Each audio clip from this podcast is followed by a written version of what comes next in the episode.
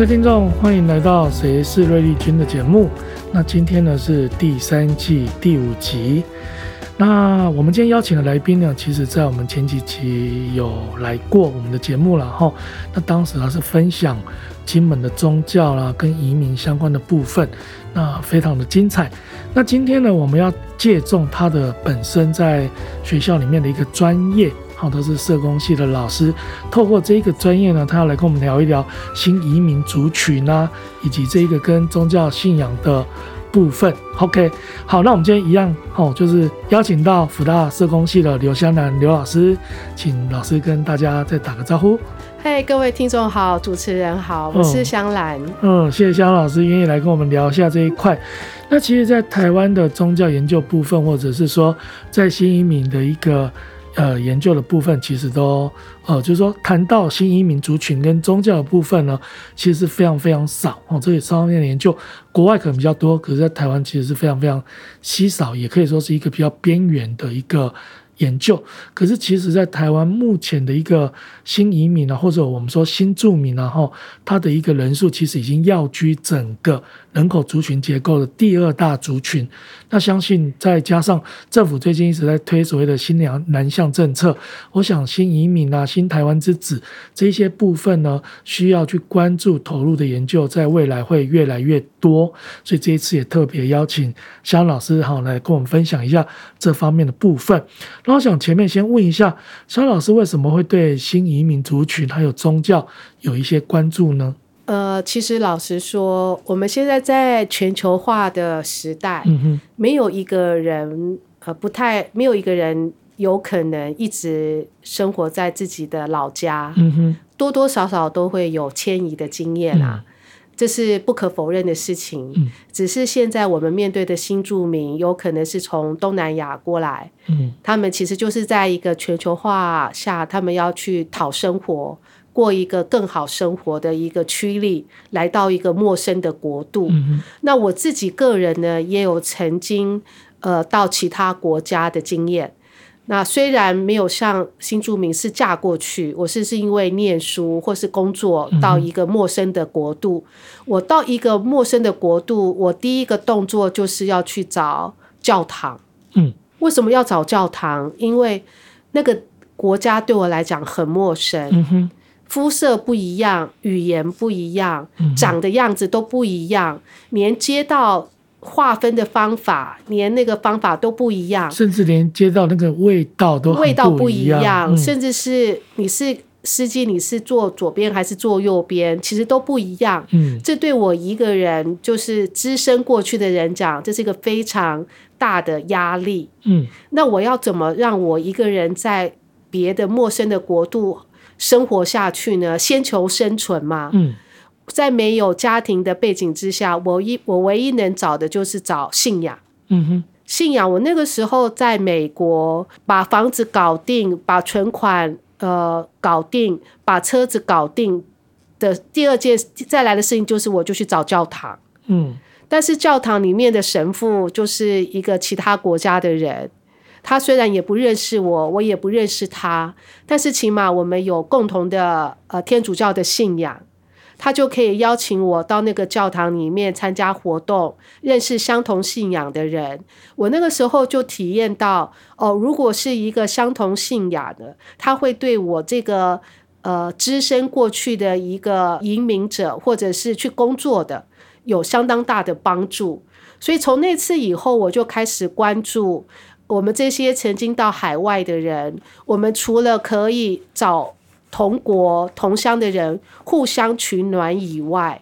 我们能不能有更深的支持的力量？其实那个就是信仰。因为其实你即使遇到同国同乡的人，他们都有可能因为工作离开你，可能因为他有其他的生涯规划离开你。只有有一个信仰的中心点。你才不会因为旁边的人是什么国籍、是什么语言，而受到任何的不安。嗯哼，也是因为有这个经验，我才开始关注台湾的新住民。嗯，他们来到台湾，多多少少也是一个人来的，甚至是透过中介来到一个陌生的地方、陌生的家庭，甚至是他们是因为结婚就进到一个非常陌生的家庭，到一个语言文化完全不熟的地方，那他们怎么在这边呃成为一个被友善对待的？嗯哼嗯哼，这才是这这个就是我开始关心新住民他们如何。安身立命，心灵安顿在我们的国内。嗯哼，因为我有类似这样的经验，嗯哼，所以我就开始关心这样的群体，他们的呃支持力量到底是什么？嗯，大概就是这样的脉络吧。嗯，所以总而言之，就是呃，香香老师透过自己曾经有一个。移动的经验，和一个旅行，而且这旅行是一个比较久的，在另外一个地方的一个经验。透过这个经验，然后透过自己拥有宗教信仰，这个宗教信仰怎么让这个呃自身这个主体在那个空间场域，一个新的空间场域里面被接住。被支持的这个经验，让香香老师后来就开始关注说：“哎，那新住民到了台湾之后，哎，他们有没有寻求宗教上面的一个支持？那这个宗教的支持能不能接住他们在面对一个新环境也所产生的压力啦、焦虑啦相关的一些问题的部分？这个大概就是肖恩老师怎么样去呃进行新住民跟宗教这一块的一个。”一个起始点哦，探索的起始点。那如果这样的话，我们就是往下就再呃来问一下肖恩老师哈。那如果这样的话，因为新住民他或者新移民他从别的地方来，他所带来的宗教基本上会跟台湾是不太一样，除非我们讲的是大陆籍啦。如果是中国大陆籍，大概。同文同种，所以信仰上的问题不会有太大的一个隔阂。那大概会比较有的，大概就是一些哦，可能他传统的信仰跟我们不太一样。譬如说菲律宾籍，因为菲律宾的呃等于是国教嘛，国教就是天主教，所以或许他来台湾就会寻求一个天主教会的部分。那我在这边想要请肖阳老师分享，就是说那新移民宗教。跟台湾宗教信仰的一个交织的这个面向，肖阳老师有没有一些可以跟我们分享的？其实，确实像主持人英军所说的，其实台湾人，呃，去看见新移民、新住民他们的宗教宗教的方式跟形态，其实关注的真的不多。其实我自己也是从我自己的身边的新住民的好朋友，嗯，甚至他们的第二代去了解。呃呃，宗教信仰对他们来讲是什么样的位置，什么样的意义？嗯、我也还没有做很很科学式的探讨。但是我所经验到的是，呃，不同国籍的新住民确实有他不同宗教的需求跟渴望。那我们台湾在宗教的据点跟宗教的形式。其实若多多少少与他们有一些关联，嗯，那不同的关联其实就跟宗教的所在地是不是可接近性，嗯，非常有关。嗯，还有他们在台湾到底是在什么样的地方，在什么样的家庭，那个家庭的自由度跟开放度，嗯，尊重他们呃母国宗教的程度。还是希望他能够改变他的宗教信仰，信仰融入呃呃所谓华人宗教的这样，就是台湾宗教，其实都有很大的差别。嗯、我自己先讲一下，我比较熟悉的就是呃菲律宾的新住民，因为我的好朋友大部分都是新住民，菲律宾籍的。嗯，其实他们因为是天主教的国家。其实他们嫁到台湾来，呃，如果是在台北县市，嗯，他们接触到天主教教堂的机会会比较高，比较容易。对，因为其实台北县市天主教的教堂，嗯，比较多，多，而且也比较大，嗯，甚至是有些是菲律宾的神父，嗯，这是最重要的事情。嗯，就像我在美国的经验，嗯，哦，如果今天我认识到的神父是跟我同一个国籍。我进入到那个教堂，有可能真的是会比较容易，因为会语言相同。嗯哼，那菲律宾籍的神父也可能会比较知道菲律宾的姐妹跟网络的状况，就有可能会透过教堂认识姐妹。当然也有可能从呃同国籍的姐妹认识教堂、认识神父。这样子的话，菲律宾。呃，籍的新住民，他们在维持他们原有的宗教信仰，嗯，其实就会比较因为可接近性因为比较有同国籍的神父跟姐妹，比较有可能他们就是呃可以从信仰当中得到更多的力量。嗯，那我也听到有些家庭是先生不让他们再上教堂。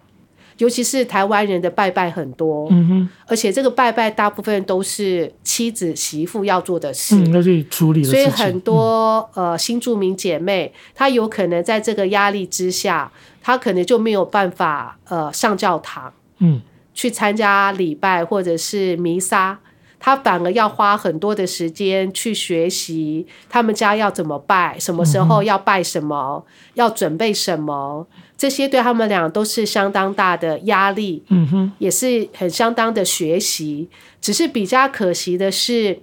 呃，他们自己的信仰的部分就会被忽略，甚至被牺牲掉。但是他们没有人跟他们讲台湾信仰的意义，因为他们只要求，对，他们只是要求把拜拜做好。嗯哼，但是这个拜拜到底是什么意义？嗯哼，他们其实并没有好好的被。教导或被教导，对，嗯，所以他们就只会做那些事情，嗯哼，这个对他们来讲可能没有到他们的生命，嗯哼，所以对他们俩是一个很可惜的事情。对那个家庭来讲，对台湾来讲都是可惜的事情，就是一种形式化的形的做事情而已，对，并没有变成生活，嗯，也没有变成一个家庭共共同力量的来源。嗯，我相信这个对。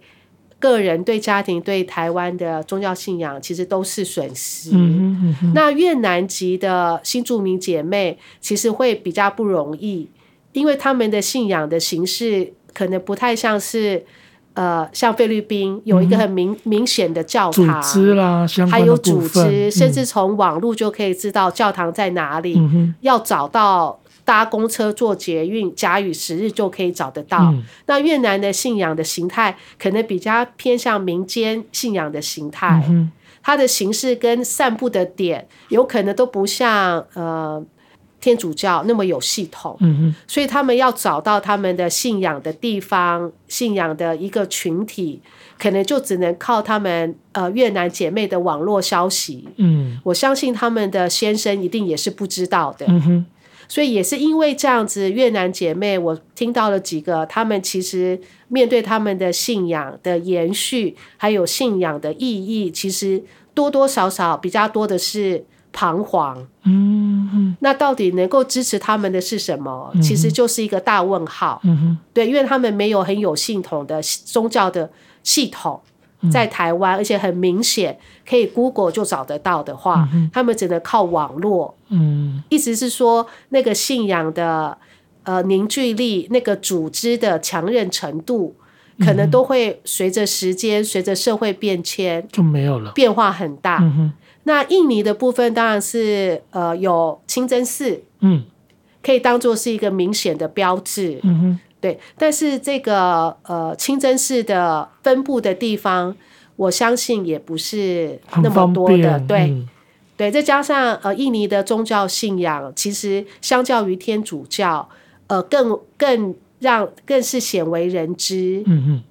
对，就是隔着很多层纱的感觉、嗯。我相信台湾人比较认识的是天主教跟基督教，还有一般的民间信仰。嗯、对于呃穆斯林清真寺。他们的呃仪式，他们的信仰的核心，嗯、我相信连一般的台湾人都知道的很少，都不是很清楚。对，那怎么去让新住民的姐妹参与？嗯，我觉得都是非常需要呃未来大家有兴趣的的时候去了解的地方。那其实很多的公共场合都因为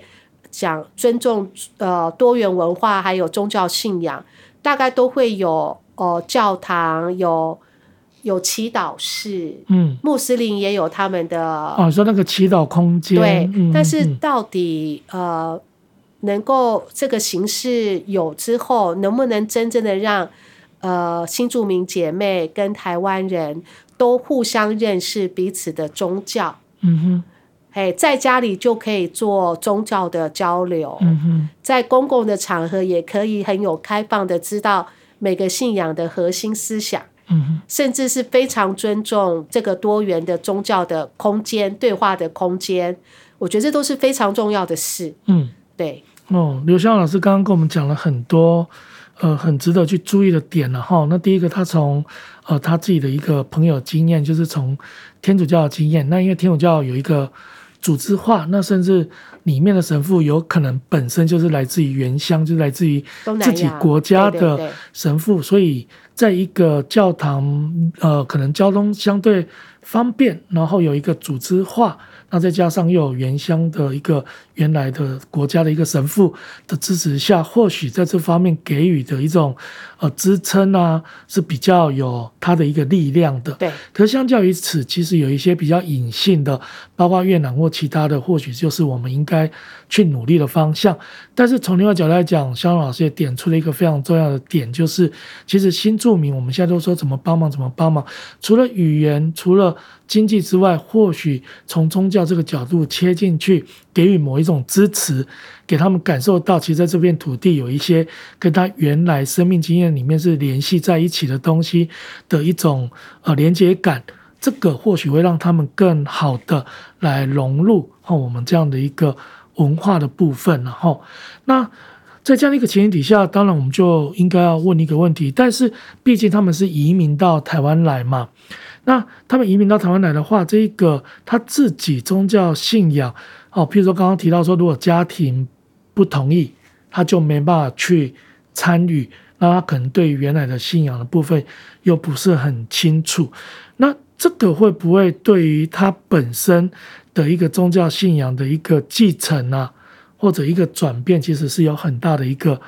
变数的。那当然，从这边我们也可以问一个问题，就是说，那这些新住民呢、啊，他对台湾既有传统宗教的一个接纳，或者说这个传统宗教对他来讲是一种，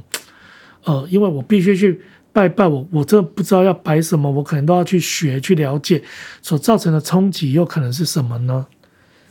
呃，因为其实呃，信仰是生活，嗯。是从小到大的每天每日的一个无形的形而上的那些养分，嗯，这个不是呃空有形式的，嗯，所以新住民他来到台湾，他如果在之前呃信仰跟台湾的信仰有很大的差异跟冲突，这对他来讲是一个很大的挑战，嗯，因为他所信仰的神、信仰的方式，还有去。呃，实践自己信仰的活动行为，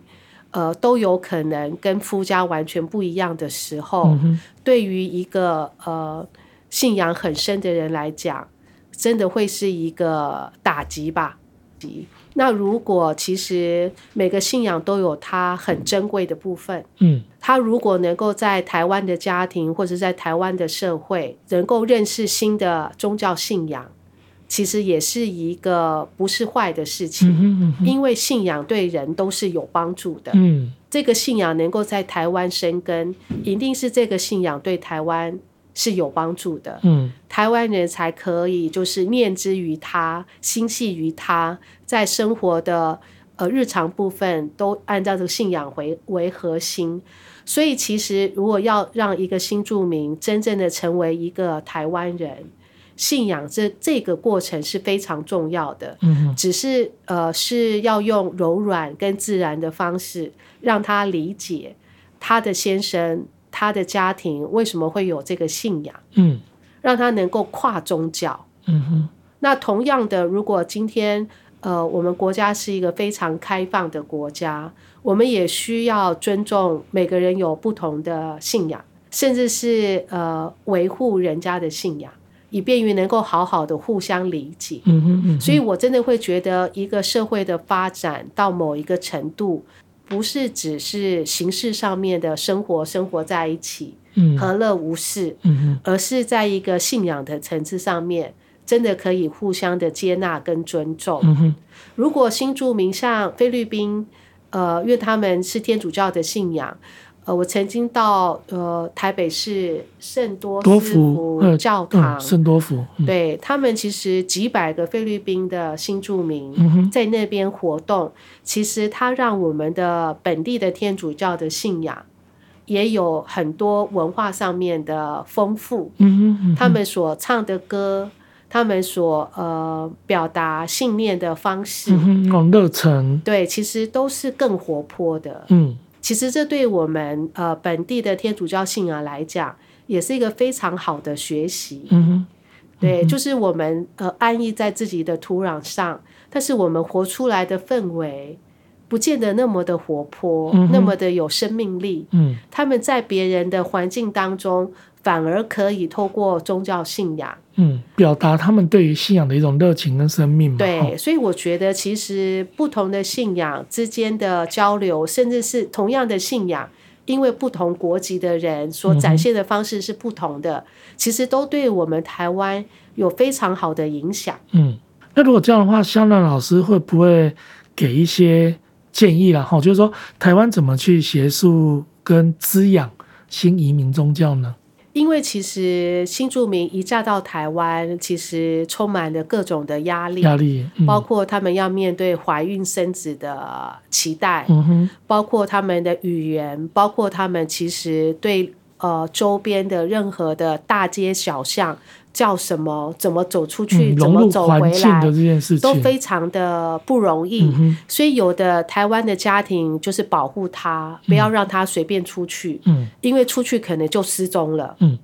所以有可能在比较偏呃偏乡的地方，新住民要出去，可能都要透过家人的陪同，嗯、以便于他有可能因为沟通不良。或者是路都找不到，嗯，就难以回家的这样的状况。嗯，所以我觉得我，我我我是觉得，我们要站在别人的立场，嗯，去想他的生活要怎么做一个重建，而且是全面性的重建。比方说，我知道在德国，对于新住民的，呃，邀请新住民在他一到德国的时候。就有为期一段时间的社会融入的课程，嗯嗯、是主动邀请、免费的，里面就包括你生长在这个地方的历史、人文、宗教、信仰、社会福利，嗯、还有教育、医疗的相关的资讯，而且是用你国家的人来教你，嗯、教你之后还带着你到那个地方走一圈。嗯我觉得这都是一个培育一个我们国家人的该有的态度跟方式，嗯，而不是只是让他，而不是有个名单而已。嗯，台湾比较做到就是你进来，我们有个名单，把这个名单呃，可能就是给当地的主管机关相关的人去 check 你生活的好不好。但是如何有系统的呃，让嫁到我们台湾来的呃。家人，嗯已经是家人了嘛，嗯，那怎么很好的融入？那我觉得是要有一个系统的规划，让他一到台湾，在那个环境当中就有主动邀请他参加的课程。嗯，这个课程包括体验性的，包括教育性的，包括演练性的，嗯，还包括很有系统的素材，嗯，里面就涵盖了一个。真正的家人所需要具备的各种的知识、资料，还有一些资讯，嗯，哎，这样子教他们，我相信以新住民的聪明，还有他们的努力，其实融入我们的生活，带给我们生活新的新的气氛，嗯哼，都是可能的事情，嗯哼，那其中就是。信仰的部分，这样子。就像老师刚刚讲到一个很重要的点哈，就是说他出来跪宝地，在人生地不熟的状况底下，可能呃，他假设是嫁来的夫家，或许也还没有办法那么完全的去支持他，让他融入这环境的时候，其实政府可以更为主动的提供一些让他可以比较快。安心，然后愿意在这个环境里面哦，只要他努力一点，他或许就可以借由这些导引、这些课程，来跟本地的环境有更快的一个融合，嗯、也让他的整个主体啊，这个感觉啊什么的，就可以更快的在这边安身立命啊。那我觉得香老师刚刚提到一个非常非常好的一个建议，就是说，其实这些东西是值得我们哦去面对新住民，而不是说你你嫁进来那就嫁进来了，而且你要配合我们。对对对对对对对，嘿，我觉得这个是一个很棒很棒的一个点。我刚刚又突然想到一个天马行空的东西，真的是天马行空哦。嗯、像其实我们现在都有什么什么关怀据点，嗯，有新住民关怀据点，是，有失智老人关怀据点，嗯、有什么什么关怀据点。嗯，其实宗教的部分是不是也要有个邻里性的关怀据点？其实宗这个虽然不在我的那个。嗯因为宗教的整个的系统不在，我不太很熟。我只知道的是，我们面对有有需要的人，现在呃，政府都是打邻里，嗯哼，有一个点，嗯哼，去提供资源资讯。那我觉得我们的新住民已经有关怀据点，还有老人都有关怀据点，嗯、小朋友也有一些呃在地性的资源。那为什么宗教的部分没有？就是要靠教堂或者是自发性的结社，宗教比较没有在各地有一个关宗教性的。宗教有在做，对，但是因为宗教，譬如说呃，民间宗教、公庙，或者说因为各个宗教比较没有一个共享资讯的一个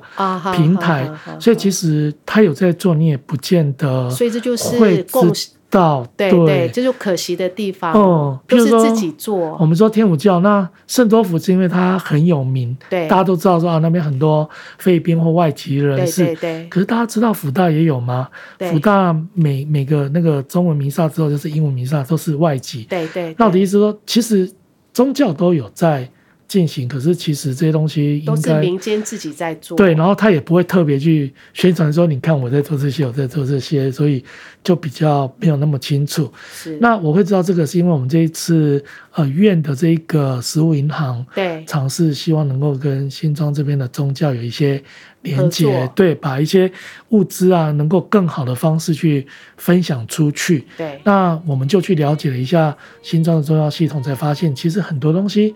都已经在做了，甚至譬如说课后辅导这些东西，其实都有。那我相信，譬如说原住民的语言班这个部分，或许有一些公庙其实有在做，只是没有特别去凸显出来。那或许政府可以做就是说，哎，是不是做一个比较全面性的调查？那建立一个平台，让大家知道说，哎，其实我在哪里是更容易到一些资源。不过，当然，肖老师在今天访谈的一开始也提到一个点，就是说，像越南他们就有一个姐妹淘这样的群组，那他们或许也有一些讯息的传递了。那或许现在啊，因为 Line 啊这些东西，搞不好讯息的传递其实也能够呃补充或者说去弥补这方面目前在官方并没有那么清楚去做的一个一个。呃的状态下，它其实有一个弥补的作用啊。是，嘿嘿是。那这一块如果有机会，我们或许之后也可以邀请哦相关的一个人士来跟我们再进行分享。是，嗯，好，那今天的节目很开心哈，我们聊了好多跟新住民族群跟宗教的部分哈。那肖老师也提供了一些呃很棒的一些建议，然后我们也有一些呃关于这个宗教目前在做的一些了解。那总之，今天非常高兴邀请到萧老师来跟我们谈这个主题。那希望这个主题在未来不再那么的冷僻跟冷门，能够有更多人去关注这一块应该去关注的这样的一个部分。那今天节目就到这边，谢谢大家，谢谢萧老师，谢谢主持人，谢谢大家，谢谢大家，嗯，拜拜，拜拜。